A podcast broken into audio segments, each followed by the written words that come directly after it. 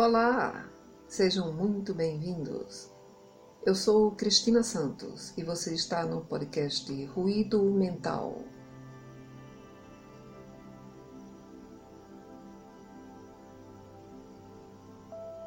No mundo globalizado em que vivemos, tudo o que acontece do outro lado do planeta torna-se conhecido em questão de segundos, graças à internet. Fato este fantástico que permite o acesso a novos conhecimentos e influencia pensamentos e atitudes onde quer que você viva. Mas como isso está afetando o que penso sobre mim? O que é você? É o tema do episódio de hoje.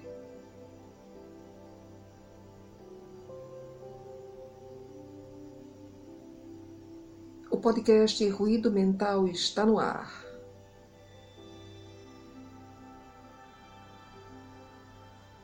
Sabe aquela frase da história de Branca de Neve que diz: Espelho, espelho meu, existe alguém mais bela do que eu? Pois é, tem muita gente por aí que ainda vive esse conto e teme a famigerada resposta que o espelho proferiu. Sim, minha rainha, e gastam parte do seu precioso tempo na busca por cremes milagrosos para mascarar as rugas, dietas mirabolantes para perder alguns quilogramas, injeções na testa que bloqueiam as expressões, horas na academia para estufar a musculatura e procedimentos cirúrgicos para criar o que não existe.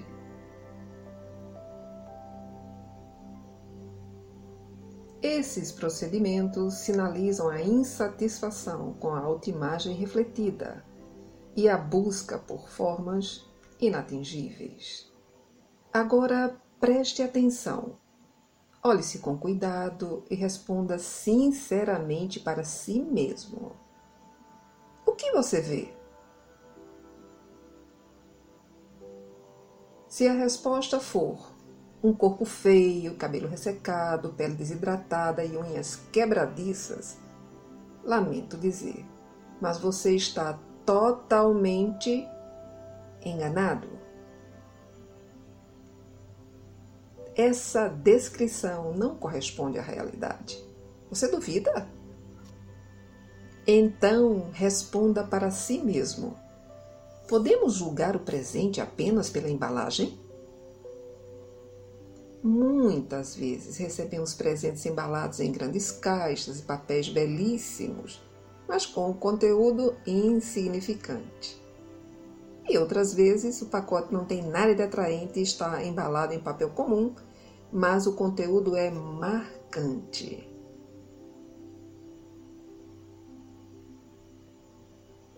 A mesma coisa ocorre quando você olha no espelho e vê apenas o envoltório do presente.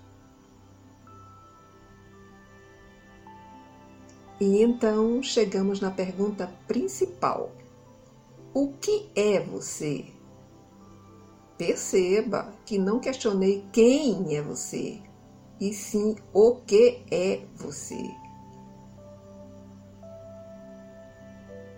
Considerando as técnicas e procedimentos que muitos utilizam para alterar a própria aparência em busca da perfeição física, podemos concluir que muitos diriam que são maravilhosos. Ou, trocando em miúdos, são, estão com um corpo lindo. Pois é, esse é o X da questão. Um corpo.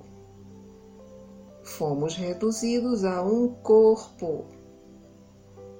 Então, Somos apenas um conjunto de pele, ossos, músculos, líquidos, massa cinzenta, veias e artérias? Somos apenas unidade de carbono?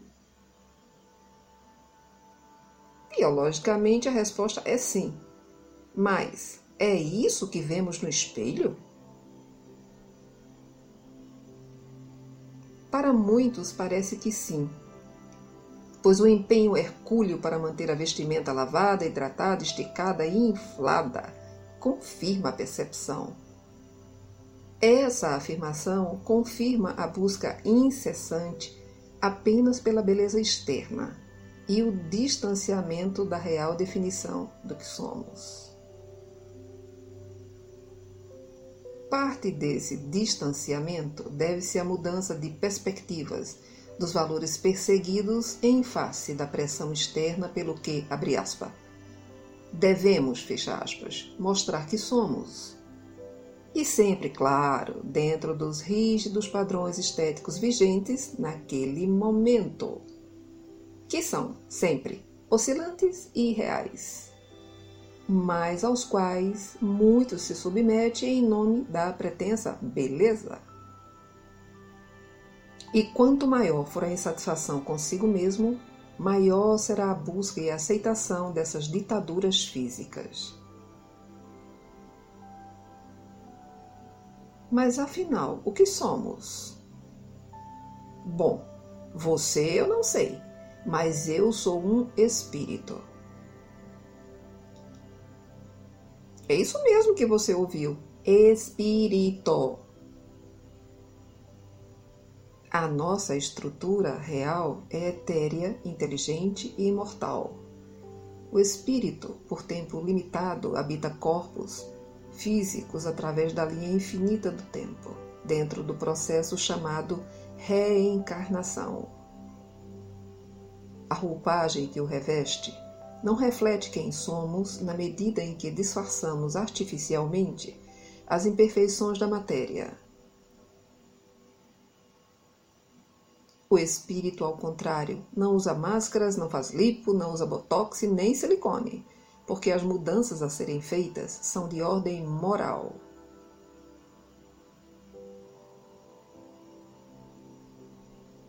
Estas são efetivas e permanentes, uma vez que, quando o espírito aprende quais os valores que são importantes para a sua evolução, ele busca, em cada existência, a beleza das boas ações e pensamentos.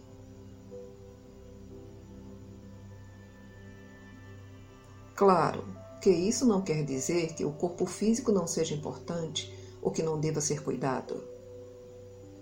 Ele é uma máquina perfeita que permite ao espírito expressar-se no mundo e desempenhar suas tarefas, conforme organizada em seu mapa reencarnatório.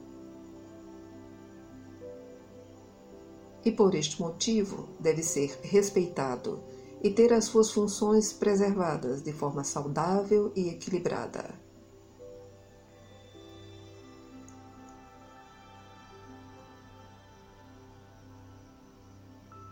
Quando prioriza-se apenas a aparência do corpo, perdemos o sentido do que somos e nos tornamos egocêntricos, egoístas e amargos por não vislumbrarmos a beleza real da vida e as oportunidades que ela nos oferece. É a armadilha dourada do glamour, cintilantes por fora e vazias por dentro.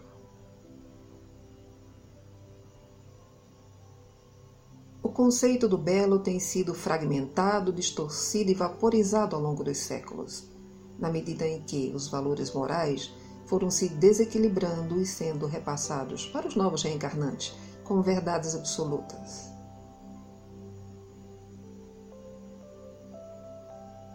A beleza vem do espírito, do conjunto de suas qualidades, sentimentos e valores. Quanto maior for a expressividade desses pontos, mais será percebido em sua estrutura orgânica.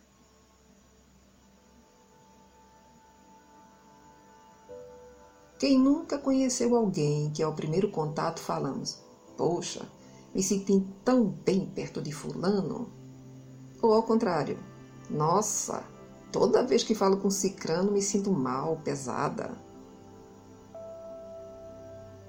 E isso não acontece apenas ao vivo, mas até em contatos telefônicos. Essas sensações, percebidas por quem está ao nosso redor, são o somatório do teor energético de que somos portadores. Esse é o nosso hálito moral, que não tem perfume francês que altere, apenas a boa e velha reforma íntima pode modificar.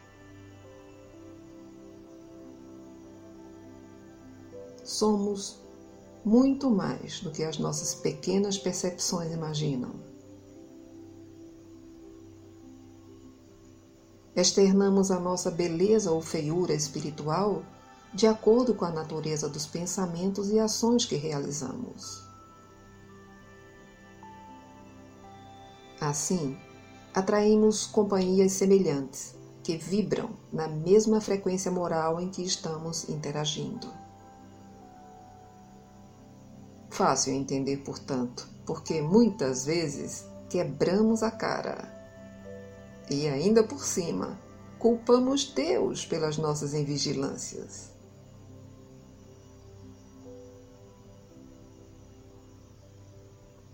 Viver no mundo físico é uma empreitada difícil, porque requer confrontarmos os nossos medos, vícios e tendências milenares. E exatamente por isso, nunca estamos sozinhos nessas jornadas. Temos sempre a companhia de devotados amigos espirituais, que conosco já estiveram reunidos como familiares e amigos em vivências anteriores e agora, por gratidão e amor, nos ajudam a caminhar.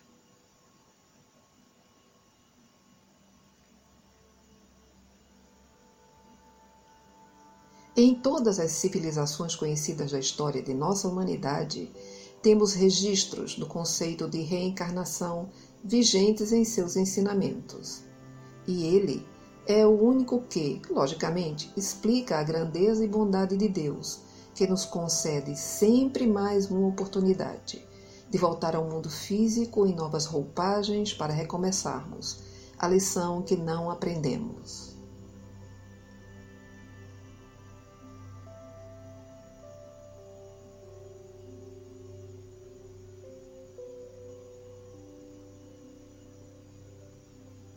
Há uma frase que gostamos muito de Teilhard de Chardin que resume bem o que falamos nesse episódio. Abre aspas. Não somos seres humanos vivendo experiências espirituais. Ao contrário, somos seres espirituais vivenciando experiências humanas. Fecha aspas.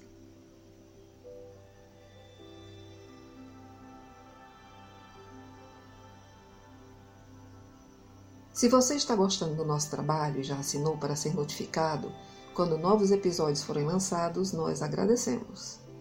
Se desejar, também pode deixar o seu comentário ou mensagem em nossas redes sociais, nas páginas do Facebook, Instagram, Twitter e em nosso blog no WordPress. A sua opinião é fundamental para nós. Fiquem bem e em paz.